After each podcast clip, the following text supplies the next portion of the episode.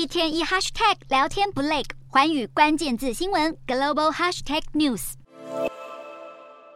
对着镜头亲吻小鹿，开心的抱起大猫，谁都想不到，这位在社群媒体上看似柔情似水的男人，却是战场上的杀戮领袖。他是车臣领导人卡德罗夫，对老大哥普丁唯命是从，众所皆知。或许为表忠心，好几年前卡德罗夫就呼吁其他自治共和国元首弃总统头衔。就在俄罗斯通过相关法律之后，卡德罗夫有了新称号，改叫“人民之父”。但他是否真的爱民如子呢？不止一心灭童，近日有外媒爆料，卡德罗夫的侄子伊布拉吉莫涉嫌在俄军占领的乌克兰城市中性侵了战地记者。但卡德罗夫不甩丑闻，二日宣布任命另一名侄子卡姆扎特担任车臣的副总理，而他的长女艾莎也是靠着裙带关系当上车臣的文化部部长。值得一提的是，卡德罗夫参与乌战期间屡屡拍下俄军骁勇善战的场面，都被质疑是摆拍造假，助战不成还扯俄方后腿。好巧不巧，乌克兰当局也趁着战事期间清理国家形象，拔除贪腐官员与权贵。乌克兰政府展开反贪腐行动后，已经公布了第一波下台名单，包含副检察长以及总统办公室主任在内的多名高官都在这次的人事异动中遭殃。